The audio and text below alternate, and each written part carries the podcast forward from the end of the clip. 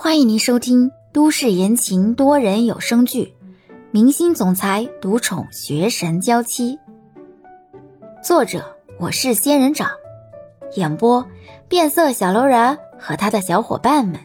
欢迎订阅第五十六集。嗯，小时候，这也得从我妈死后说起。我妈刚死没多久。我爸就要给我娶后妈，我因为接受不了，就离家出走了。在一个平静的下雨天，没有大风，也没有电闪雷鸣，我在一个地方等雨停，然后遇到了一个少年。欧星辰一愣，这个画面怎么觉得似曾相识呢？那个少年。就站在我对面停下了，明明下着雨，他却很开心，一直在高兴的唱歌。本来没想多说什么的，可是看他一直唱，我就忍不住多说了几句话。这首曲子，就是他一开始时候哼唱的歌曲，因为没有歌词，我在网上找了好久才找到的。李潇回答完。看欧星辰整个呈现出一个震惊的表情，不禁有些尴尬。我的做法是不是很傻？呃，不是。欧星辰摇摇头，有些难以置信的看着面前的李潇。欧星辰记得，当时坐在自己对面的，分明就是个小男孩，声音也是少年的声音。为什么在这样的情况下你还能唱歌呢？怎么忽然变成姑娘了？可是李潇说的话又全都跟那天的事情完全吻合。你就因为那个少年哼了这首歌，就一直把这首歌留到了现在？嗯，因为我发现，每当我听到这个曲子的时候，心情都能平静很多，就算外面打雷下雨。我听着这首曲子，也能忘记外面的天气。对我来说，可能不只是一首简单的曲子，而是救命稻草。那这么些年过去了，你还记得那个少年吗？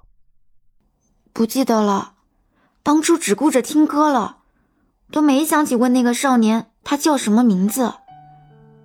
当时我跟他说，如果他出专辑了，我一定会去买的。可惜，我都不记得他叫什么名字，也不知道他现在到底怎么样了。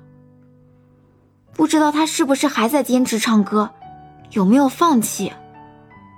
其实我是真的很想告诉他，我很喜欢他的歌声。欧星辰因为李潇的这些话，心里有种说不出来的感觉。他现在可以基本肯定。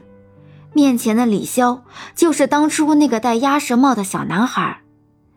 可是欧星辰从来没有想过，这些年自己一直想要感谢的那个男孩，其实竟然是个女孩。如果你再见到他，还能认出他的声音吗？我也不知道。起初在家的时候，我经常听歌，想着早晚有一天。我就能听到他的歌，可是听得多了，反倒越来越听不出来哪个是他的声音了。后来我专程去到那个地方，看能不能再等到那个少年，但是去了好几次，都没再见到他。大概我再也不会遇到他了吧。那之后我也很少听歌了，只有他哼唱的这首曲子。一直陪着我。欧星辰听到李潇曾经去找过自己，这才想起，那时在李潇的鼓励下，自己很快就辞职了，为了梦想去奋斗。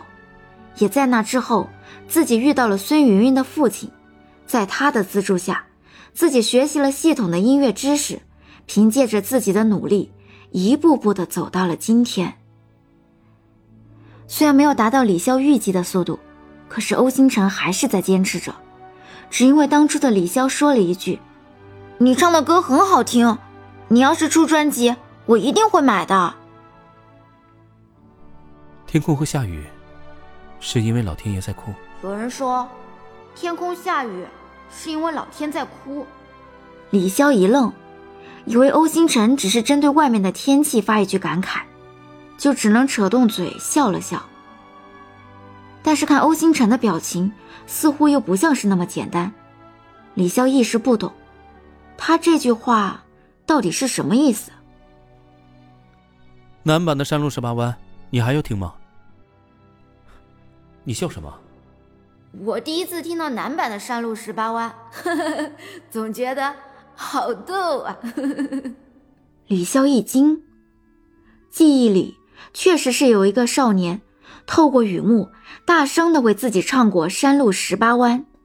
而那个少年，李潇震惊的看着面前的欧星辰，渐渐的把欧星辰和那个少年重叠在一起。球球忽然从李潇怀里跳出来，李潇震惊的往后退了一下。你，你，你别告诉我，你是他。欧星辰看李潇的震惊不比自己轻。这才耸耸肩。我想，你说的那个他，应该是我。怎，怎么会是你呢？你真的当歌手了？嗯，当时你那么高评价的表扬过我，所以收拾行装，直接就扑进了这个混乱的圈子里了。李潇还是有些难以置信。那时你那么活泼，现在这么安静，不像呀。在这个圈子啊，活泼也不是什么好事儿，会有扯不完的绯闻，所以就转性了。李潇依然满脸震惊。欧星辰看李潇还是不太相信，这才说出自己的疑惑。我一直以为我的第一位小歌迷是一个男生，没想到竟然是位女生。李潇这才想起自己那时的装束，摸了摸自己的头发。啊，那个呀，我把头发盘起来塞进帽子里了，特意买了男孩子的衣服，因为那时是打算离家出走的，不想被家里人找到。顺带着，声音也伪装成小男孩的了。李潇的话再次印证了欧星辰的猜想是正确的。本集已播讲完毕，感谢您的收听。